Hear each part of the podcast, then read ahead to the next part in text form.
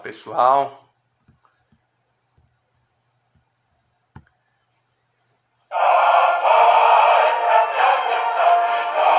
Olá, Marcela. Olá, pessoal.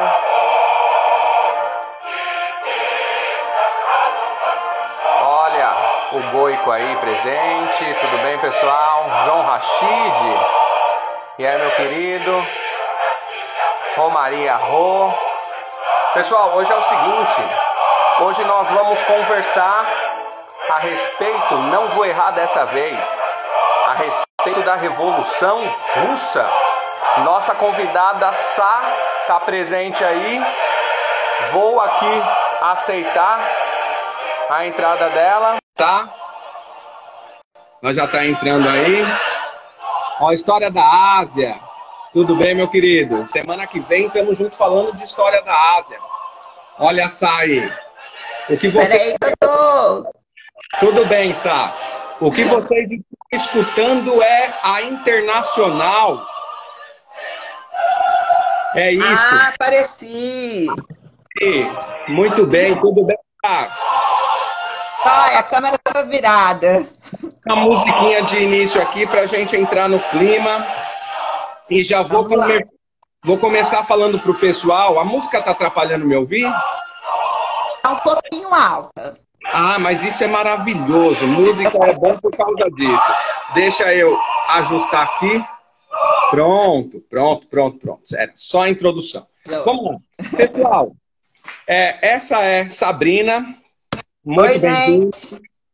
Eu sou o Tiago, professor também de História, somos historiadores. E vamos lá, hoje o nosso assunto é Revolução Russa. Não errei, Sabrina. Olha aí. Não. Vamos lá. Eu gostaria de iniciar aqui já fazendo algumas indicações aí para o pessoal, tá? Por quê? É, existe um, um hábito aí de que o pessoal acha que historiador é tipo um fofoqueiro que fica opinando sobre as coisas, né?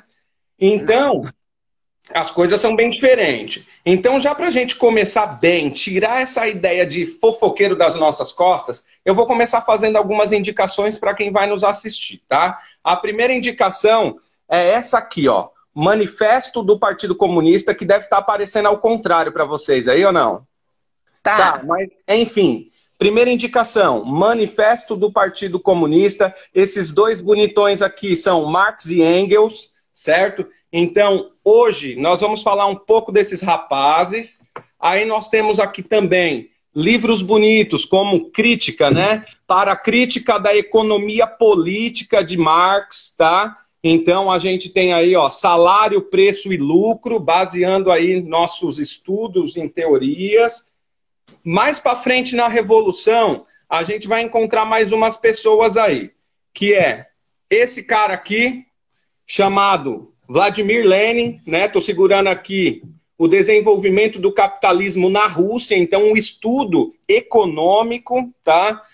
Baseando nossos estudos. E depois a gente vem para um terceiro autor aqui, trazendo A Revolução Traída, de Leon Trotsky. Muito indico esse livro aqui para entender a disputa de Stalin com ele. Então, os rumos ali da revolução após a morte de Lenin. A gente tem aqui uma imagem maravilhosa, Trotsky aqui no cantinho, com Lenin discursando aqui em cima, né, na Revolução. Essa é uma indicação valiosíssima. E, por último, mais um de senhor Leon, é, Leon Trotsky, né? É, a moral deles e a nossa. E aí? Vamos falar um pouco disso daí também. Então, Sabrina, não somos fofoqueiros. Não. Né? Então, Somos cientistas, né? A gente se baseia na ciência, na história. Tem gente que não reconhece isso e está governando o país, mas tudo bem. Sá. Mas essa pessoa não reconhece nada, amigo. A gente nem deve citar, entendeu? Porque essa pessoa não tem noção do que está fazendo lá. Enfim. aí, nossos colegas historiadores do Bora Historiar presente também. Sá, vamos para o assunto que nosso tema ele cabe em um curso de horas, mas a gente tem cerca de 40, 45 minutos para falar. Então vamos lá. Primeiro, eu vou te dar a liberdade e a gente vai fazendo essa troca aí de, de, de ideias. Então vamos lá, falar da Rússia czarista, Sá. Vai lá. Tal, né? Você já fez a introdução aí, mostrou pra gente a indicação de obras maravilhosas. Eu acho que, assim, de todas, né? São muito boas, mas eu acho que o Manifesto Comunista, antes da gente sair falando besteira por aí, acho que todo mundo deveria ler, né? É, deveria entender um pouquinho sobre essa leitura aí, que ela é muito importante. É, então eu queria falar um pouquinho, Tiago, sobre o que, né? O que, que é minha visão aí? É lógico que a gente vai falar, igual você falou, eu, eu ri demais do seu áudio mais cedo, Sabrina, falar Revolução Russa em 10 minutos, como assim? Né? É, professor de Estado, a gente tem que se virar. Então, a gente está acostumado a sintetizar ao máximo para tentar falar de tudo um pouco em sala de aula. Realmente, se a gente for fazer uma discussão mais aprofundada sobre esse tema, a gente pode ficar aqui fazendo um, um seminário de dias falando sobre esse tema, né? Que é muito interessante e que nós estamos precisando. A gente está precisando estudar as revoluções, né? Para a gente entender como fazer a nossa, primeiramente. Não tô te ouvindo. Exatamente, acho que tá. Vai lá. Agora eu tô. Então, assim, é, é, muito importante a gente estudar a Revolução Russa, Francesa, enfim, todas as revoluções, para a gente poder, quem sabe, né, no futuro aí, fazer uma Revolução Brasileira. Já houveram algumas, mas uma nova, uma contemporânea aí. Então, eu vou falar um pouquinho, né, do movimento que leva aí a Revolução Russa. Ele não acontece de, do dia para a noite. Ele não é um movimento que acontece ele não, não, não, é um movimento que acontece numa data X, existem momentos. Né? Então, para a gente falar da Revolução Russa, a gente pode falar é, que eu, é, ela começa lá atrás, lá quando eles começam a se opor ao regime czarista. Então, a gente pode falar de 1903, 1904, né? E a Revolução, de fato, ela vai se concretizar lá em 1928, mais ou menos tá? Então, a, essa revolução, né, ela vai oficialmente aqui nas fontes, eu, eu colocaria isso, né? Não sei se você concorda, Tiago. Para mim, ela começa mais ou menos em 1903, o processo e vai, vai se concretizar de fato em 1928, né? Oficialmente, nas literaturas que eu pesquisei, está falando aqui de 1917 a 1928 eu acho que vai acontecer um pouquinho antes aí. Tá. É, é um regime, né? Eles vão derrubar a monarquia czarista e eles vão fazer com que a Rússia se torne o primeiro país socialista aí do mundo, né? Imagina a Rússia se colocando, eu sempre gosto de falar isso para os meus alunos. Vamos imaginar naquela época, naquele contexto, a Rússia passando por esse processo e no final, pum, se tornando um país socialista. A Rússia é tão grande e ainda junta com os países do leste europeu mais tarde e vão formar a União Soviética, né? Imagina a reação dos países capitalistas vendo essa mudança. É, Só hoje, a gente pensar hoje.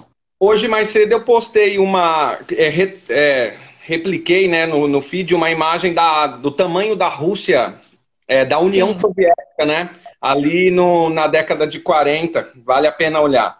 Então vamos lá. É, a gente então aqui começa. Eu não sei fixar o tema aqui na tela, você sabe? Algumas tá, tá. pessoas. Ah, então deixa rolar, porque é normal depois no meio o povo perguntar qual é o tema. Se o tema está fixado. A gente fala. Se perguntar aqui, a gente fala. Se alguém souber aí, me fala pra gente que a gente fixa o tema aqui. Ou. É... Calma aí, deixa eu ver se eu consigo aqui, deixa eu ver. Ah, fixar o comentário. Acho que ficou aí, ó. Pronto. Tema Revolução ficou. Russa. É só clicar em algum comentário e pôr para fixar. Vamos ah, lá, então. É, vamos lá. Primeiro, a gente aqui não vai fazer é, análise, né? Então, nosso, nosso objetivo aqui não é analisar é, os acontecimentos, mas sim fazer a apresentação dos fatos históricos e de como são colocados. E é lógico, a gente tem que ter compreensão que a história ela é fragmentada, né? Então, eu sempre que eu dialogo com, com os meus estudantes, é, eu falo para eles o seguinte: é importante a gente saber quem registrou. Lógico, se a gente pegar a obra de Lenin, a obra de Trotsky, a gente vai ver uma revolução. Se a gente pegar é, uma biografia de Stalin, de alguém que é stalinista, a gente vai ver uma outra ótica, né? Então é importante sempre a gente saber que a gente trabalha com fontes históricas e entender quem escreveu essas fontes históricas, qual é o posicionamento dessas pessoas, né? Então vamos lá. Uh, a gente tem aqui muitas, muitos historiadores né, assistindo a gente e também temos pessoas que, que que vão prestar vestibular, que aí o Enem é uma outra questão, a gente não vai entrar no mérito, mas é importante a gente se é, trazer esse diálogo. Então, quando a gente fala da Rússia czarista, a gente vai entender que a Rússia, ali no final do século XIX e no início do século XX, ela se destaca, né? Se destaca nessa questão de ter uma diferença muito grande do que vive outros países europeus em questão é, social, em questão política, em questão econômica. Quando a gente observa que na Europa ali mais ocidental, a gente vai encontrar países como França, como Inglaterra, como Alemanha, extremamente desenvolvidas dentro de um sistema capitalista perverso. Industrializado, né? dentro de um sistema extremamente perverso já do capitalismo sob a ótica de Marx, né? A gente vai ter no Oriente, Japão, a gente vai ter na América, Estados Unidos e a Rússia. Ela ainda é, vive de uma forma que eu até vi, eu acho que um, que um vídeo seu hoje nos stories, falando de que a Rússia ainda vive de uma forma semi-feudal.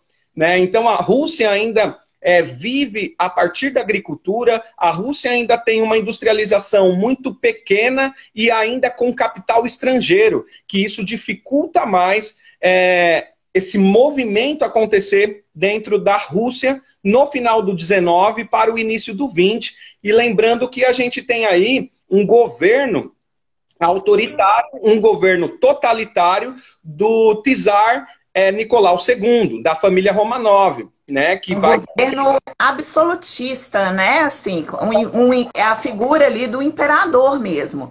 Então isso acaba é, dificultando um pouco mais, igual o Tiago falou. A Rússia, ela está no processo, né? Se a gente for avaliar França, Inglaterra, que já estão bem desenvolvidas na Revolução Industrial aí no final do século XIX, a, o processo russo ele é mais tardio né? A Rússia ela ainda é muito baseada no trabalho aí dos camponeses, na questão da terra. E uma coisa interessante da gente analisar esse processo é que apesar disso tudo, né, a Rússia ela ainda é muito dependente do capital estrangeiro. Ela tinha alguns operários que já estavam influenciados por todo essa, esse pensamento político aí desses outros países. Então, eles já estavam influenciados pelas ideias que vinham da Inglaterra, da França, né? Essas ideias elas já estavam andando ali pela Rússia, mesmo ela não sendo completamente um país totalmente industrializado. Havia algumas cidades industrializadas e outras não, né? Outras nem tanto. Sim, sim. É, vamos lá. O canal ou no perfil, é, Estudando História está fazendo uma indicação também aqui, então indicação de livros são muito bem-vindas, tá? Então ele está indicando Revolução Russa, o título do livro, que é de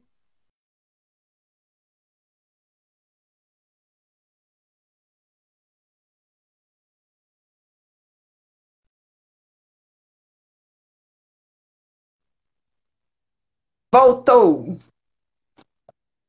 E logo agora. É, eu, eu silencio para fazer live, para não dar. Ela está silenciada. Ela está silenciada. Ah, é? ela, ela, eu não posso.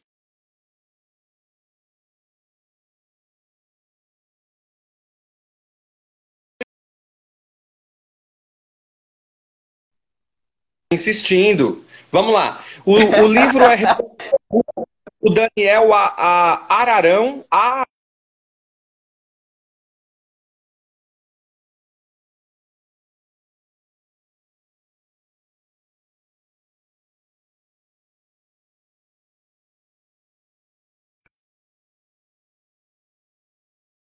Falou que tinha alguém lá insistindo numa ligação. Entendi, atendi Vamos lá. Ah. É, eu, vou, é, eu vou pedir para você seguir, eu vou abrir o portão. Pode ser? Ah, então tá bom. E aí, pode. Pesquisarista aí, tá bom? Aí eu já volto. Tá bom. Um minutinho. Falando, eu já volto aí. Vai Segue lá, aí. Volta rápido aí. Então, gente, continuando, né? A industrialização ela não acontecia na Rússia toda, era em, em, algumas cidades, né, que havia essa industrialização, mas por outro lado, igual eu falei, os operários eles já estavam bem influenciados ali com as ideias, né, da Europa nesse momento. E uma coisa bem interessante que acontece é que eles, apesar do regime czarista ser um regime absolutista, eles conseguiam se juntar e fazer grupos políticos de oposição ao czar, né, ao imperador. E nesse momento também, eles vão acabar se juntando aí e eles vão formar o Partido Operário Social Democrata, muito influenciado por essas ideias europeias aí por Karl Marx, né? Então eles formam esse partido aí e eles começam novamente uma forte oposição ao regime czarista. Não que o czar visse essa oposição e olha, pode acontecer. Não, ele se manifestava contra, né? Mas eles ainda conseguiram se organizar politicamente. Então isso daí, para o contexto, é bem interessante, né, Tiago? Sim, vamos lá. Eu fui aqui abrir lá com o ouvido aqui. É, então vamos entender aí. O, o partido é formado ainda de forma clandestina, a gente está dentro de um regime totalitário absoluto, então não é a forma de se fazer política montar partidos para fazer diálogos é, é, na sociedade, né? Então, esse partido vai ser perseguido, é, aí essa perseguição vai culminar na, no exílio de alguns personagens do partido, né? Entre eles o importante Vladimir Lenin, né? E aí a gente vai ter uma Rússia já no início do, do século XX é, participando erroneamente sob a ótica da, da, da sociedade russa de se envolvendo né, em alguns conflitos que para a sua população não levaria a lugar nenhum como por exemplo. Talvez se tivesse ganhado, levaria, né? Até porque ela não vinha de muitas Sim. vitórias. Aí, nesse ponto de 1904, a gente tem que entender é, o, o seguinte contexto mundial, né? É, a gente está vivendo uma disputa imperialista, né? Então, os países é, já desenvolvidos. Eu sempre peço cuidado para tomar cuidado com desenvolvimento, porque quando a gente está falando desenvolvido aqui, a gente está falando desenvolvidos dentro de um sistema capitalista. Né? Dentro do nosso e, ponto de vista atual, né? E, e outra, que é, sob a ótica socialista, está é, tá caminhando errado. Então não é um desenvolvimento, é um passo para trás né? Então é desenvolvido dentro da ótica socialista, dentro do sistema capitalista, perdão, não socialista.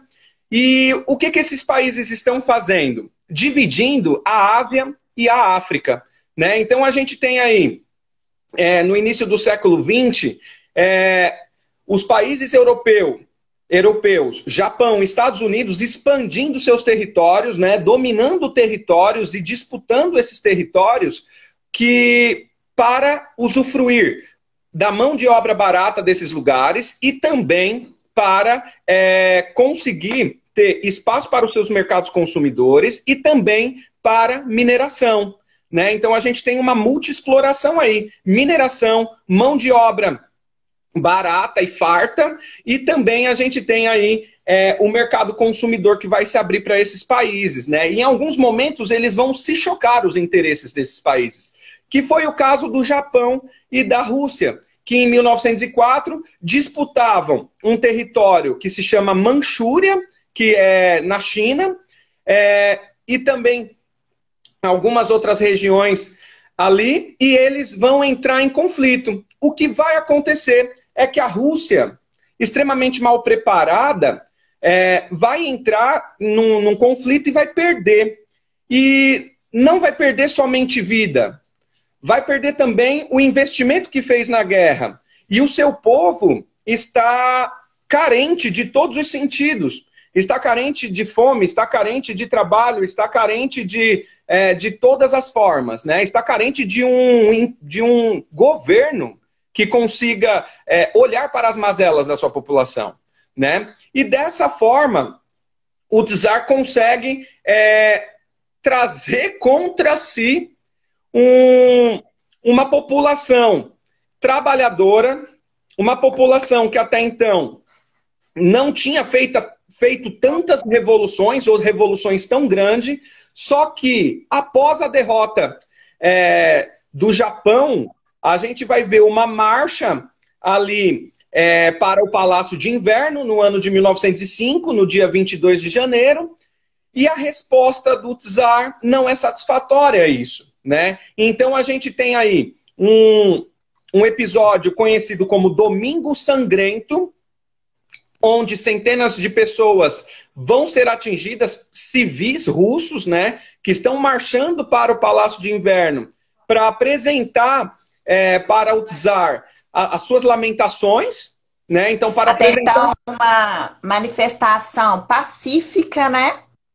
Uhum. Eles foram lá de uma forma pacífica reivindicar, mas o regime absolutista, ele não, não aceita esse tipo né, de manifestação, mesmo não que pacífica. Não né? aceita nenhuma posição contrária nenhuma manifestação. Né? Então, assim, é, o que esse, essa é uma marca muito forte da revolução, né?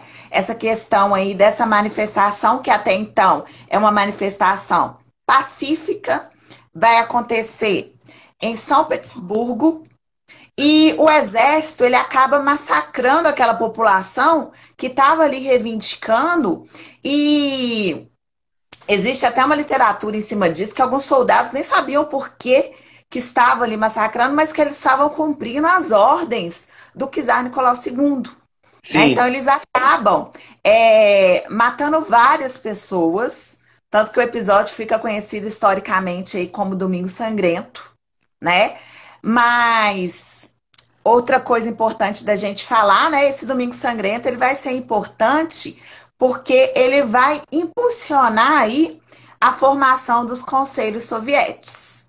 É, a gente tem isso quatro meses depois, né? No dia 13 de maio, a gente já tem a formação do primeiro soviete. É, os sovietes são organizações de trabalhadores, seja ele do campo, né, ou rural, ou seja ele da cidade, ou urbano, né, o proletariado. É, é uma defesa de Lenin, né, mais para frente, que os sovietes tenham poder e que a revolução aconteça a partir deles, né? É, e aí? E, e, aí, já no mês de junho, a gente também tem uma revolta muito importante, e já fica uma indicação aqui também agora de filme, que é no dia 26 de junho a gente tem aí a revolta dos marinheiros, do encouraçado Potequim né?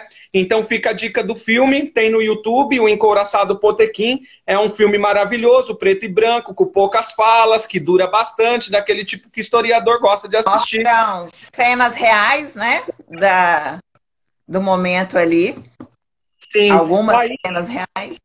Eu gostaria que você falasse um pouco, Sá, sobre aquele momento da Duma, que vai acontecer ah, depois sim. do Domingo Sangrento né? Que aí o czar ele vai abalar um pouco, ele vai olhar que aquilo ali tem é muita gente que é, não, não gostou do que ele está fazendo, né? Já estava insatisfeito lá atrás com os gastos em guerra, com a vergonha que se passa e agora com o massacre da sua própria população, com o massacre de civis, Aí se formam os primeiros sovietes, tem a revolta dos marinheiros, e aí ele decide tomar uma decisão. E aí eu gostaria que você comentasse essa decisão aí.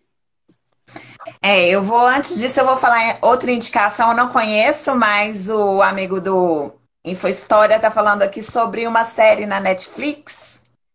Os últimos Chama... né?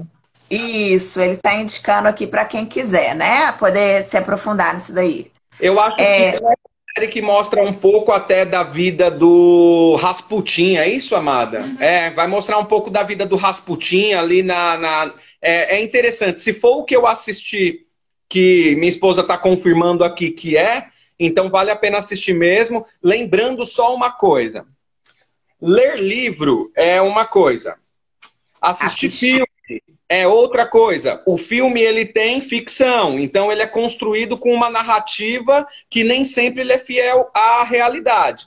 No livro, a gente tem o pensamento do autor colocado aqui, você lê, você interpreta, você discute.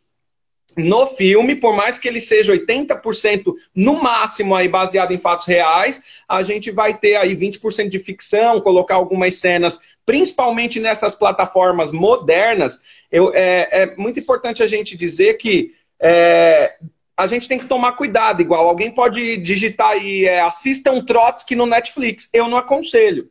Por quê? Porque é uma produção norte-americana falando de Trotsky. E como que vai ser isso? Tá? Então vai ser péssimo a ótica socialista. Então não compensa assistir. É a mesma coisa do que fizeram com o Freud lá no Netflix também. Não vale a pena assistir né? Então, Sá, continuando aí, depois do, das indicações e das dicas aqui, vai lá. É, tá, o InfoHistória está falando aqui que tem uma pegada mais documental. É né? mais... Com cenas reais. Eu não assisti, estou falando a indicação do, do nosso colega aí. Então acontece, né, voltando aqui, que é, em 1906 a burguesia ela acaba forçando ali a instalação de uma Duma, né? E ela começa um novo processo dentro aí do governo da Rússia. Então, aquele governo que era até então totalmente absolutista se torna uma monarquia quase que parlamentarista, né? Ainda a gente não pode falar que é uma monarquia parlamentarista, mas é uma monarquia com ideias mais liberais. Isso, outra coisa que, oh. que a gente Deixa eu só fazer um parênteses aqui. Esse momento da, da Rússia, eu queria mandar um beijo para os meus alunos aí. Acabou de entrar a Gigi aqui, ó. É, é, esse momento da, da Duma me remete bastante os déspotas esclarecidos, né, na, na Rússia, na, na, Europa antiga. E, no momento, isso, no século XVIII. Por quê? Quando um, um governante absoluto entende que alguma coisa no seu governo pode lhe derrubar, ele se apropria dessas ideias e tenta soltar um pouco delas na sociedade para apresentar para essa sociedade que ele não é tão autoritário. Eu posso melhorar. Assim, né? Vamos lá, não. Mas eu já não precisa tentando... romper, não né? Vamos só melhorar. Falarem. É, é tipo, eu já tô ouvindo vocês, então calma aí, não faz a revolução. Um beijo para Isa também aí, aluna minha. Então vamos lá. E aí vai se, vai se formar a Duma, esse, essa um pouco de abertura política no governo czarista, né? É, e, e no, no caso, né, voltando aí, Du, antes desse momento da, de, da formação da Duma, a gente tem lá atrás o partido, né? Com uma ruptura que a gente não falou. Ah, exatamente. Né? É a questão das facções aí que existem dentro do, do Partido Operário Social Democrata, que é os bolcheviques e os mencheviques. Né? No momento em que a Duma ela é colocada, já existe essa divisão aí de facções, essa divisão até mesmo de pensamento. Né? A Duma estava muito mais próxima do pensamento aí dos mencheviques do que do pensamento dos bolcheviques, né?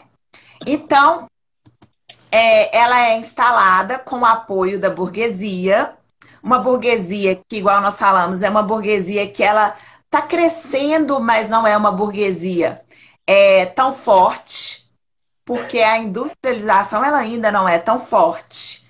Mas o czar ele acaba se apropriando aí desse momento para poder se manter no poder, né? Essa república, ela, essa república da Duma, ela acaba sendo liderada aí por um príncipe, por um nobre, e ela inclusive vai enfiar a Rússia ali dentro da Primeira Guerra Mundial, sem estrutura nenhuma para participar de uma guerra desse tamanho, porque ela ainda estava passando por um processo que a gente pode falar de recomposição, né? Toda guerra, ou que você ganha ou que você perde, o Estado ele tem que investir muito. Sim. Né? O Estado ele, ele investe pessoas, ele investe armamento, ele investe recursos, né? Então, é, não é aceita também assim de qualquer forma. Então, a Rússia ela acaba se inserindo aí, né? Eu já pulei lá para para Primeira Guerra Mundial, ela acaba participando da Primeira Guerra mesmo sem estar com uma estrutura boa para esse momento para poder participar de uma guerra dessas proporções. Sim, deixa eu retomar um pouco aqui. Vamos lá, comentar a, a sua colocação maravilhosa aí. É, quando a gente fala, vamos lá, para quem não é historiador, né? Porque a gente tem alguns amigos historiadores que estão aqui, então o assunto flui. Mas para quem não é historiador, para quem é Salve Diegão, chegando aí, ó, camarada meu, Salve Diego. Para quem não é historiador, a gente vai ter aí então é, os bolcheviques e mencheviques. Eu quero voltar nesse ponto aí, né? Na ruptura do partido. Então vamos entender uma coisa. É, essas palavras, elas nada mais são do que maioria e minoria, traduzindo do russo para o português, tá? Como que isso vai se dar? Dentro do partido, né, dentro de qualquer partido político no planeta, que você tenha um mínimo de liberdade para discutir uh, os rumos das decisões daquele partido, é, existe ali divergências, né? Então, se formaram dois grupos, que são um grupo liderado por Vladimir Lenin e o outro grupo liderado por um cara chamado Martov. É, Vladimir Lenin, esses grupos não tinham nome, tá? Era uma discussão ali numa mesa e se vota, né? Dentro de, de um partido, as coisas funcionam, cada um tem cinco minutos para falar, se inscreve, fala, o outro fala, defende. Quando todo mundo fala, faz a votação e decide o que vai acontecer. Então as coisas são decididas assim quando não vem de cima para baixo, né? Quando é um partido horizontalizado. Então, dentro do partido é, operário ali da, da Rússia, né, que surge dentro do, ainda do, do governo do czar autoritário, é, vai haver essa divergência de pensamento a respeito de como fazer a revolução. E aí, rapaziada, o que, que a gente vai fazer? O bagulho tá louco, tá ali, tá acontecendo. E como que a gente vai agir? Então é uma como a oposição vai se posicionar. Lenin defende a revolução é, direta, a derrubada do governo czarista e o proletariado assumindo o governo, instalando a revolução e que a revolução se espalha para o mundo. quebrar, né? O Lênin é, quer que então, o negócio pega fogo. É, aí, eu gosto de tomar cuidado sempre, meu, porque assim, as palavras elas são muito claras. Mas como a gente vive num mundo muito louco, as pessoas, é, a gente fala uma palavra, elas entendem outra. Então, assim, quando a gente fala que Lenin era mais radical, o radical que a gente coloca aqui não é negativo. Né? Não é de forma negativa. Ele era radical do seguinte: a, a radicalidade é você transformar do dia para a noite o que está colocado. Então, hoje sai o czar, amanhã a gente tem uma ditadura do proletariado e a Rússia tem que ser governada pelo povo por uma ditadura do proletariado. E Lenin senta na mesa e apresenta a sua tese, né? Tanto é que tem um livro maravilhoso também chamado Teses de Abril, de, de Lenin, né? Infelizmente eu não tenho aqui, mas é mais uma das indicações aí, Teses de Abril. É, Para falar de indicação também a respeito desse tema, visitem o site de uma editora chamada Boitempo. Visite também o Instagram deles, o YouTube deles e assista é, ali 100 anos de Revolução Russa. Agora teve o aniversário de é, 202 anos de Marx, também vale a pena assistir os vídeos que eles colocaram lá e os livros que eles publicam, tá? Que eles publicam direto do alemão. Então vamos lá. É, é, Lenin ele vai propor então essa revolução imediata do proletariado assumir é, o governo e implantar uma ditadura do, do proletariado. Mais para frente a gente fala da palavra ditadura porque parece que é uma coisa meio que estranha assim, tá? É, e aí, Martov vai falar assim: não, Lenin, que isso, né? não vamos desse jeito, vamos conversar com os caras ali, ó, tem uns burguês abertos à discussão, a gente põe uns candidatos para deputado, entra como deputado e começa a fazer um diálogo com os caras, daqui a pouco a gente consegue, a partir do diálogo, diálogo, perdão, conseguir a maioria lá dentro e a gente implanta o socialismo dessa forma. E Lenin fala assim: Ô, parça, presta atenção, malandro. Você acha que os caras querem trocar ideia com nós? Olha o que os caras fizeram lá no Domingo Sangrento. Olha o que os caras vêm fazendo com nós. É massacre em cima de massacre. Se você sentar na frente para conversar com os caras, os caras vão te engolir, rapaz. Você é louco. O negócio é revolução. Tem que ser agora. E aí, a maior parte do partido vota com o Lenin. E a menor parte do partido vota com Martov. Por isso, bolcheviques com Lenin, mencheviques com é, Martov. Em alguns livros aparece também é, manchevique, né? Mas na maior parte dos textos que eu leio, eu leio mencheviques, tá? Pois bem, e aí a gente tem esse momento da ruptura do partido aí, mas a ideia de Lenin vence. Olha aí, Josi Lenin. É, mas a ideia de Lenin vence e aí a gente tem é minha esposa maravilhosa, linda. É, a gente tem aí Lenin, que é aqui embaixo, ó. Lenin vence ali a, a, a disputa e a gente tem a ideia de Lenin levada adiante, porque a gente está dentro de um partido que os diálogos vão acontecer. Com esse processo, a gente tem aí a parte da Duma, que você citou muito bem, essa abertura um pouco política, porém, Porém, existe um fato em 1907 que é o czar russo conseguir empréstimo francês financeiro, conseguir dinheiro da França, e quando ele pega esse dinheiro, ele investe no exército, ao invés de investir em infraestrutura, na agricultura, porque seu povo está passando fome. O investimento é em armamento, porque esse é o pensamento bélico dele. E o que, que ele faz? Ao ter um exército poderoso novamente, ele fecha a Duma e ele controla a Rússia com poderes totais de 1907 em diante. Em 1914, com a questão em Sarajevo do príncipe, que era rei já, né? Porque seu pai tinha 80 anos, era ele que governava. É, Francisco Ferdinando, ou Franz Ferdinand, e sua esposa Sofia são executadas ou executados em Sarajevo, na Bósnia. Isso é importante porque a Bósnia faz parte de um movimento chamado Grande Sérvia, que é dos povos eslavos, do qual a Rússia também é. E o Império Austro-Húngaro declara guerra à Sérvia. A Sérvia pede auxílio para a Rússia.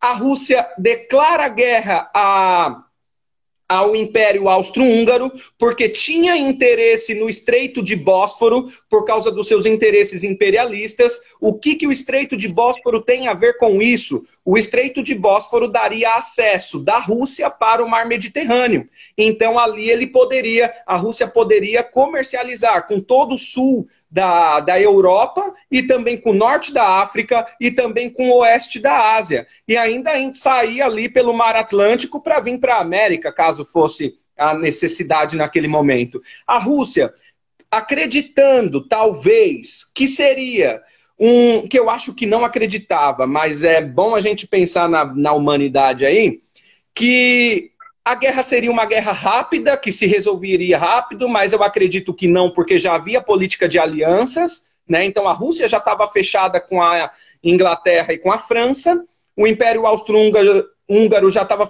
fechado com o turco otomano, com a Alemanha, e aí deu no que deu a Primeira Guerra Mundial ou a Grande Guerra, né? Como alguns livros colocam aí.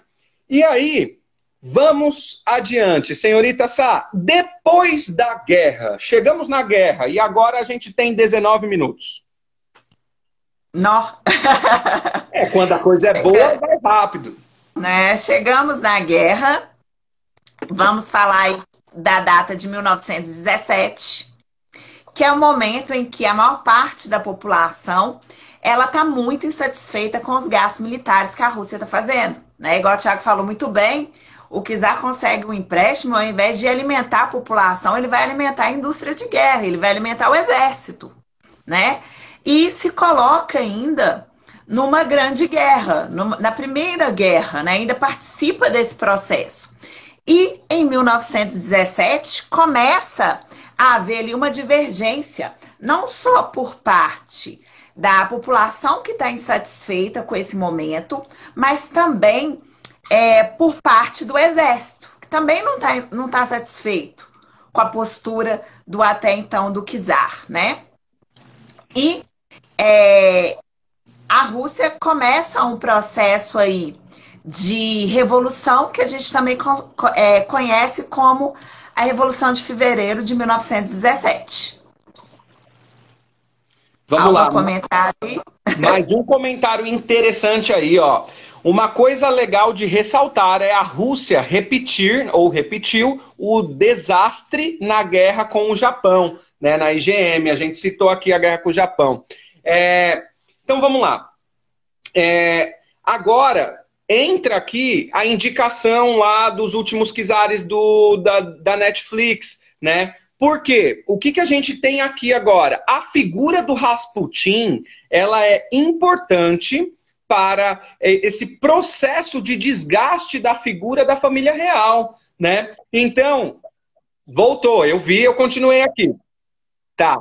Então eu estava dizendo aqui, Sá, que a figura do Rasputin, ela é importante para o desgaste da figura do czar e também da estrutura real. Por quê? É um homem implantado dentro do palácio, acesso total. Essa série ela é legal porque mostra a vida do Rasputin e o tempo todo ele está dentro do palácio de inverno ao lado do filho mais novo do Kizar, que, era, que tinha uma doença que eu não vou lembrar agora, mas o Rasputin para a esposa dele era tipo o salvador dessa criança. Então ela ficava o Rasputin ficava do lado o tempo todo. Os conselheiros ali do imperador, essa série vai mostrar, que se incomodavam Qual muito. Série tá falando, é, a série que foi indicada aqui, Os Últimos Kizares. Ah, tá. tá? Olha lá, é tá certo aí, na hora que você falou da série. Uhum. O Trilha ah, Histórica... Hemofilia. hemofilia, exatamente, é essa doença. E aí, a, a série vai mostrar o Rasputin ali dentro da, da, da corte, né? E o, tendo acesso à vida em particular e pessoal de toda a, a corte e os debates políticos acontecendo e Rasputin é, falando para a esposa do czar e ela dando é, indicações e as coisas acontecendo ali. Olha lá, ó, Trilhas Históricas amou a série, então já é o segundo. Pode anotar o nome da série aí e assista lá no Netflix. Então, a gente vai ver aí a importância desse personagem chamado Rasputin. Os livros didáticos tem alguns que colocam até a foto dele bem grande, assim, do Rasputin, dá uma importância para ele. Então, a partir desse processo, a gente vê a Rússia entrando na guerra, né? Então, 1914. E com a entrada na guerra, eu até falo para os meus alunos e eles não acreditam nisso, eu não sei porquê. Ou então ficam tão chocados que não querem acreditar. Segundo Lacan, o real é aquilo que choca a gente e a gente não consegue reproduzir. Então eu prefiro acreditar que eles, meus alunos jovens, já são lacanianos, com 14 anos de idade, 13 anos de idade. É, então, é, o que vai acontecer? Eu falo sempre para eles: meu, se eu tenho um prato de comida eu sou o imperador da Rússia. Eu vou dar esse prato de comida para uma criança de 5 anos ou para um soldado? Para um soldado. Mas como assim? Ele está na guerra, cara. Ele tem que vencer. Eu estou investindo todos os meus esforços nisso. Né? Então, vamos adiante, porque a guerra não é o nosso foco. A gente chega no processo revolucionário de 17, né? Então a gente chega lá. Em fevereiro de 17, a Rússia está extremamente quebrada, entrou numa guerra que ela não consegue guerrear, porque ela não tem condições, os soldados mal treinados, é, armamentos fraquíssimos perto de uma Alemanha naquele momento, né? Perto de um Japão, perto de uma Inglaterra, perto de uma França, né?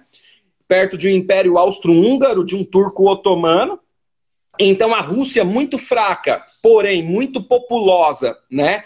Entra numa guerra, tem baixas de vida, tem baixas de moral, tem baixas psicológicas e tem baixas aí que a gente vai ver do próprio governo, que em 1917 não vai aguentar mais. A gente tem o processo revolucionário é, em 1917, no dia é, 27 de fevereiro, no nosso calendário, né, calendário juliano, dia 8 de março no calendário da Revolução, no calendário deles, que tem 13 dias de diferença aí, e eles derrubam o czar, né? E vamos partir daí, Sabrina. O que, que acontece aí a partir de fevereiro, na Revolução, agora que é Revolução? Que a Revolução começa, enfim, né? Então, é, eles acabam aí derrubando o Kizar, inclusive o exército ajuda nessa derrubada, né? O Kizar ele acaba sendo obrigado aí a abrir mão, a, a abdicar do trono, é, porque ou abrir mão ou resiste. A, a Rússia ela já está bem desgastada no momento e sem apoio do exército, é, nenhum estado consegue se, se aguentar muito tempo no poder. É né? a força militar, é, né? Sim, sem o apoio dos militares, a gente, o, o Estado ele não consegue se manter ali, né? Então, começa aí um novo momento, é um momento em que esse fracasso aí da Primeira Guerra, ele faz com que os mencheviques comecem novamente o processo de revolução, o processo da, da República. É isso, Thiago? Vai lá, segue, depois eu faço as intervenções. Segue aí. E é, esse processo ele faz com que o, a oposição, né, com que o, a, os bolcheviques eles acabam crescendo muito. Porque essa oposição é, é eles viram né, que a maneira de governar dos mencheviques, essa questão mais lenta, mais gradual, ela não estava satisfatória. Então a oposição bolchevique. A fome, a fome não espera. A fome Sim. não espera. A gente está vivendo um momento como esse, a fome não espera. 600 reais está sendo negado para o nosso povo agora. Né? A fome não espera. Então o povo russo tinha fome. Tá? Desculpa, pode continuar. Não, eu tô aqui me, me, segurando porque quando eu estudo revolução é impossível a gente não inserir o contexto atual que a gente está vivendo. Uhum. É, nós não estamos vivendo uma grande guerra com armamento, nós estamos vivendo uma guerra né, de outro momento, uma guerra de saúde. E dá para a gente colocar aqui e fazer algumas análises, mas também a gente ia viajar bastante, né? Vamos então, lá. Pegue aí. Vamos lá, né?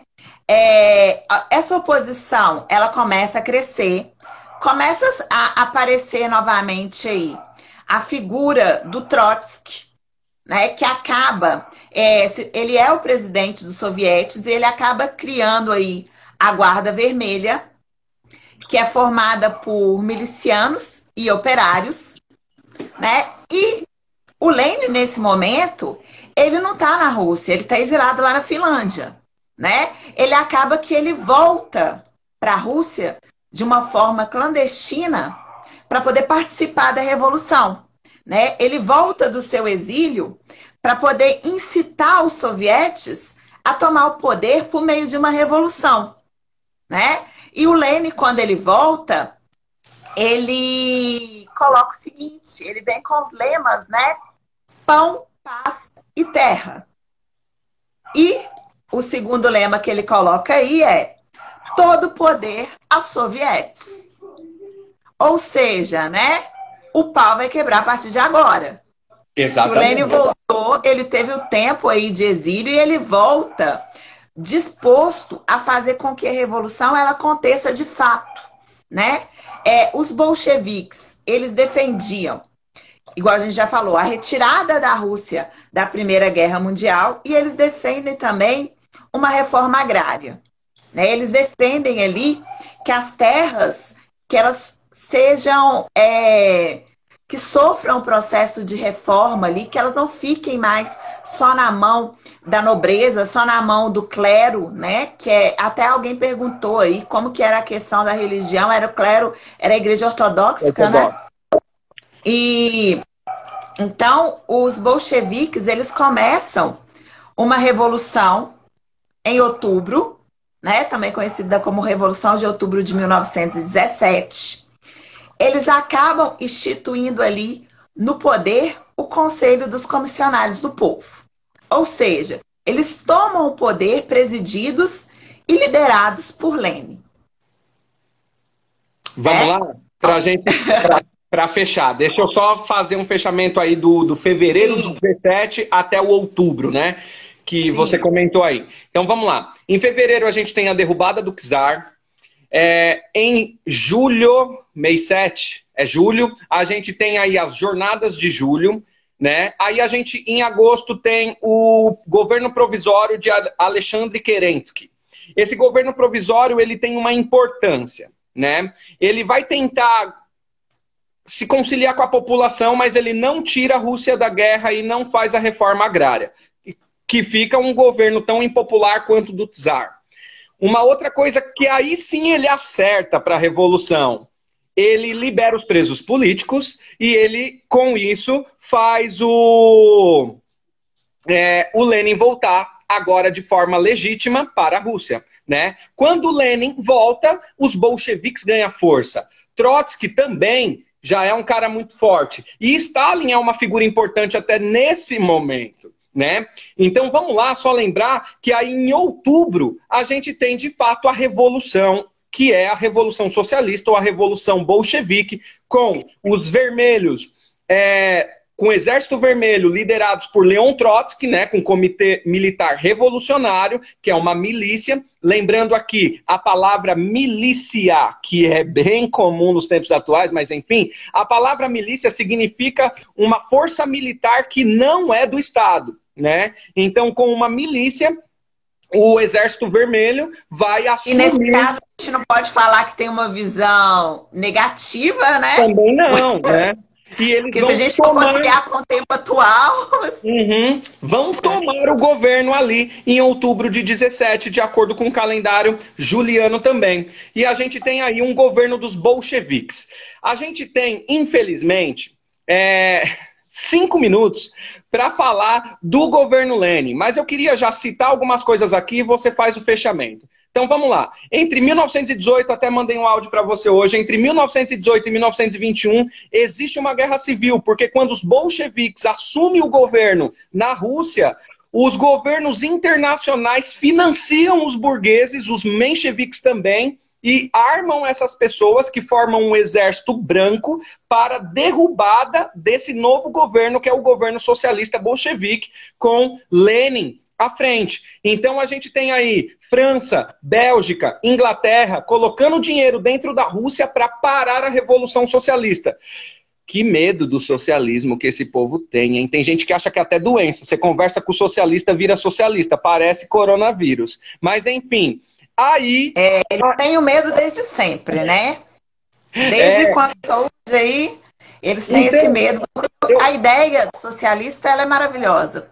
Eu acho que a, a, a nossa ideia, olha o Salinha aí, tem um comunista aí, cuidado. Ó, eu acho que a, a ideia do, do, nosso diálogo aqui, a gente chegou no objetivo, que é falar até o período de revolução, chegar até o governo Lenin. Né? E aí a gente, só para citar mais alguns fatos aqui, com a guerra civil acabando, Lenin vai tomar algumas atitudes, né, algumas medidas no governo russo que não vão ser socialistas. Ele vai aliar o socialismo com o capitalismo, que vai ser a NEP, né, nova política econômica, por isso capitalista, e depois, em 1922, a gente vai ter a formação da União Soviética. E eu gostaria de dizer que Lenin morre em 21 de janeiro de 1924, e eu deixo as considerações para você, a gente tem quatro minutos, tá? Então, ter, você já falou aí bem, né? É, a gente conseguiu chegar no objetivo, que é a questão realmente da, da revolução Tiago, fica o convite, assim, acho que a gente tem que voltar, ou você, enfim, tem que ter uma segunda live aí falando sobre o governo de Lênin e o governo de Stalin. Boa. Né, para a gente poder falar melhor aí essa questão da Revolução Russa. Lá, já tem mais um comunista. Vai lá, é... cuida lá, que tá acabando, viu? então, o Lenin, ele toma essa nova política econômica e o NEP, né? Ele fala que é necessário eu preciso pegar provisoriamente ideias capitalistas para eu reorganizar né, a Rússia, para eu poder instalar de fato o socialismo. Então, de, até esse período, a Rússia está caminhando para se tornar socialista, ela ainda não se tornou. Né? Isso é o processo que leva a Rússia a se tornar socialista. Olha uhum. só, o processo ele é longo, né? É um processo que é lento né? Ele não é um processo que acontece da noite para o dia. Então, igual o Tiago colocou, o Lenin, ele acaba morrendo em 1924 e começa uma disputa né, entre duas pessoas muito importantes aí na história da Rússia, que é o Trotsky e o Stalin. Eles começam a disputar para ver quem vai tomar o poder da Rússia depois da morte do Lenin. O Trotsky, ele tem aquele ideal que a revolução ela tem que passar para o resto do mundo, que a revolução ela precisa ser uma revolução intensa. A né? ideia que bolchevique, ela... né? A ideia dos bolcheviques. A que é gente é uma tem revolução... um minuto e meio. Que a revolução ela tem que ser permanente. Exatamente. E o Stalin, ele fala que não. Ele quer a revolução. Mas vamos nos concentrar nesse momento aqui dentro da da URSS, aqui dentro da Rússia, né? No calma, vai devagar aí, Trotsky. Então começa uma disputa entre os dois para ver quem vai tomar o poder na Rússia, da União Soviética nesse momento. E quem acaba ganhando essa disputa é o Stalin. Né? Ele acaba se tornando aí é, o líder da Rússia. Depois a gente pode estudar mais sobre ele. É um cara que tá aí para apagar da história os opositores, né? É muito legal ver também a galera que gosta, pesquisa na internet aí, ver as fotos da que tem do período do Stalin antes, quando ele tá com, com as pessoas que são é, com os opositores e depois, né? Como que ele faz ali? Ele apaga das fotos a, a história desses opositores. A Flor de Lis te ama. Aí, ó. Pessoal, Eu também amo gente, ela, a professora gente... de Sociologia. Ai, que maravilhosa. Ó. A gente precisa concluir, tá? Infelizmente, são 19h59. Não vamos estender agora, né, para fazer mais uma de uma ah, hora. Mas a gente marca uma nova data, divulga com cartaz e a gente volta aqui. Sabrina, satisfação. Que aulão, eu achei que foi muito bom. E olha só, só mais uma coisa. Quem não segue a Sabrina, siga. Quem não me segue, siga. A gente está se fortalecendo aqui. E a gente está fazendo post nos nossos stories também, com um monte de página de historiadores. Sigam todo mundo, estudem história. A gente passa por momentos difíceis na vida porque o povo tem dificuldade de entender o que já passou. Fala, Diegão, é nós, meu querido. Sassá. Nós estamos fazendo a revolução dos historiadores do Instagram. É, exatamente. Sassá, satisfação Beijo. e a gente se Obrigada, vê depois. Gente. Até mais. Até mais.